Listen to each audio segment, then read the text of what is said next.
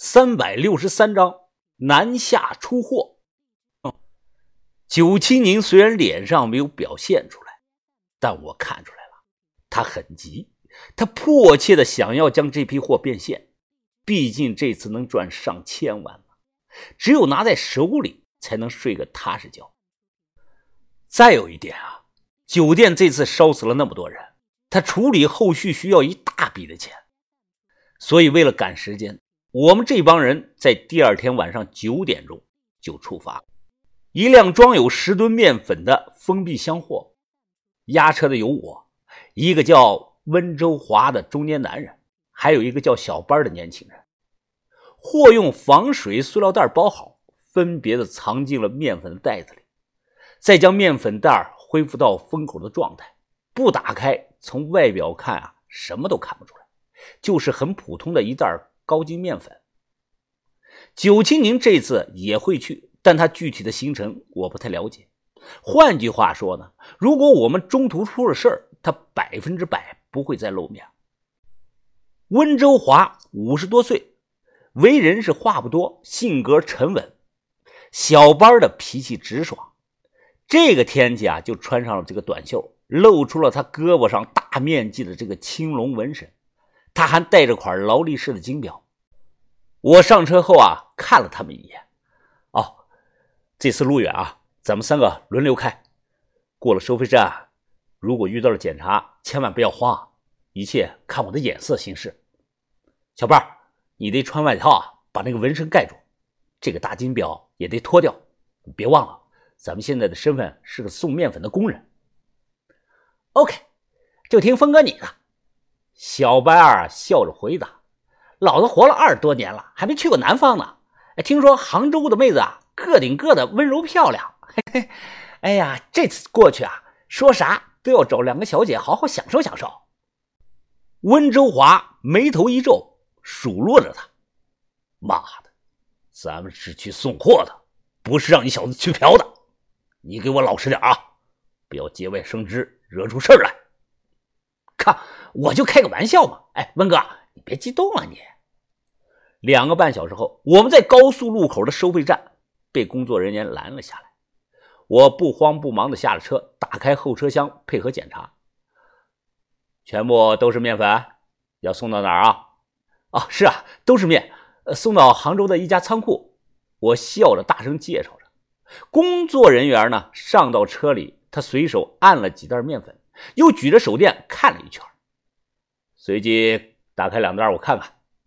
我立即苦笑了：“哎呀，哥哥，这这是高筋面粉啊！你要是打开了，我们到地方还怎么卖啊？万一那边的客户不收货，哎呀，哥，那我这趟的运费都挣不到啊！哎呀，我也不容易啊，哥，你给通融通融吧。别说这些没用的，不是我为难你，这都是例行检查。就这袋子吧，你打开我看一眼。他随即啊指了一袋。我装作一脸为难的样子，将袋子用剪刀给划开。对方手进去啊，抓了把面粉出来，闻了闻，确认就是普通的面粉后，又丢了回去。检查人员拍了拍手，随后啊，直接给我们放行了。我心里冷笑啊，货藏在最底层，除非搬开压在上面的十吨面粉，否则你们能查到才怪呢。一路上过收费站，遇到了好几次抽查，都被我用一样的套路和说辞混过去了。我们三个轮流开车，路上没耽误时间。四天后到了目的地，到了杭州。这天上午，我第一时间给接头人打电话，结果这个接头人让我们在停车场等着，他会派人来看货。左等右等，都等到中午一点多了，看货的人啊。连个影子都没看到，我电话再打过去啊，能打通，却一直没人接听。小班很不满意对方的态度，在车里他就骂了起来：“妈的，咱们千里迢迢把货都送过来了，这都多长时间了？他妈的还不露面，对方不会在耍我们吧？”我点了根烟，看着反光镜：“哎呀，别急，要沉住气，对方怕咱们屁股后头有跟着尾巴。”有可能买家早就在停车场了，说不定现在他就在哪辆车里看着我们的一举一动呢？是吗？小班也瞥了眼后视镜，周围全是车，也看不出来哪辆车可疑。这买家胆子也太小了吧？哎，你们吃泡面不？小班问我们俩，我和温州华都说不吃。于是小班一个人啊泡起了这个方便面。完事他摇下车窗，随手把方便面袋啊就丢了出去。小班刚挑起一筷子面，还没吃呢。就在这个时候，一位身穿保洁工作服的大爷啊过来敲了敲车门。啊怎么了？我警惕的问对方。年轻人呐，我才打扫完卫生，你们要注意素质啊，不能随意的乱丢垃圾呀。老大爷气冲冲的将方便面袋啊扔给了我们，然后他拿着扫把走了。我马上发现方便面袋中啊多了张小纸条，而纸条上只写了一行小字：“去诸暨诸公湖农贸市场找老贾。”温州华看到之后啊，他皱起了眉头：“不是说在杭州一手交钱一手交货吗？怎么又改到诸暨了？”不知道啊！看来这个买家做事很小心啊。我也皱皱眉头。诸暨离杭州只有一个多小时的车程，路上小班开车，我坐在副驾驶上，一直在思考接下来该怎么做。九七宁只让我来杭州找一个姓聂的男人，这个人行里有个外号叫“暗香疏影”。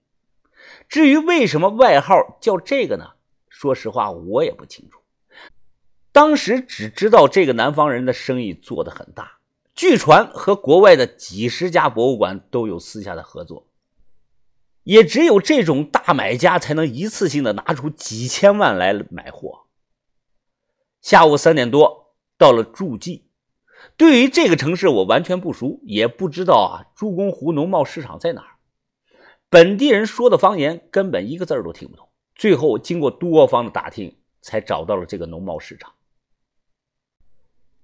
下午市场里很多的人，小班留下看车，我和温州华进去找人，最后找到了一家卖鱼的，老板就姓贾，四十多岁，大啤酒肚，围着个皮围裙，光着头，嘴里叼着根烟，杀起鱼来啊，那是个手起刀落。我不确定大买家暗香疏影是不是这个人，便上前搭话：“好，老板好，给我来条鱼吧。”他嘴里叼着烟，看着我，大声的说：“啊小十五好啊，欧利塞葫芦鱼，呃，什么东西啊？”我说：“我不叫小十五，我也不买什么葫芦鱼，我买草鱼。”之后才搞明白，诸暨本地口音特殊，都不太一样，外地人是极难听懂。像这个卖鱼的啊，就是安华镇那边的口音，他们打招呼啊，一般不说你好。而是都说小师傅好啊，老师傅好啊，就是小师傅和老师傅的意思。他说的“劳拜马阿子恩”呐，大概意思是你买哪种鱼的意思，反正是大差不差的。本地的朋友啊，也别笑话我。我当年去那里的印象，诸暨人高傲，男的年轻人啊都爱装逼，兜里也只有五块钱，他也要想办法抽这个十块钱的烟，而诸暨人。比较看不起金华人、萧山人和义乌人。诸暨那个时候有几大产业比较发达，一个是袜子产业，再有就是这个赌博业和色什么，这大家知道那个业。别小看这个小地方，温州的大老板有空就会跑过来赌。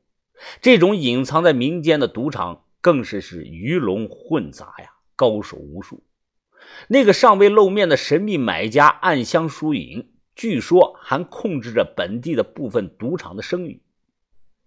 见我听不懂本地话，这个卖鱼的老板将杀鱼的刀往案板上这么一拍，又用这个普通话大声的讲：“不买鱼，你跟我说话干什么？”我走过去啊，小声的对他说：“啊，我不买鱼，我他妈卖鱼。”哦，你他妈卖鱼的，卖哪种鱼啊？啊，金鱼，我卖北方特产的金鱼。他脸色一变，立即让我进屋密谈。进屋后，他脱了皮围裙，直接问我：“货呢？在我们手上。你现在要看？”他眯着眼说：“现在就看。”你就是暗香疏影？我问他，他笑了，又摇了摇头：“ 我可不是，那是大老板。你们想见到他可不容易啊。”这我肯定不同意，不合规矩。我对接的是大老板暗香疏影。见不到买主本人，我肯定不会给任何人看货的。一番的争执，我再三表态：“啊，就这样吧，不见到人，我的货也不会露面的。”操，你等着，我去打电话请示一下。过了几分钟啊，卖鱼的老板回来了，走吧。老板说可以见你们，我带你们过去。去哪儿啊？他吐了一口烟，微笑着看着我：“呵呵，呃，浙江袜业。”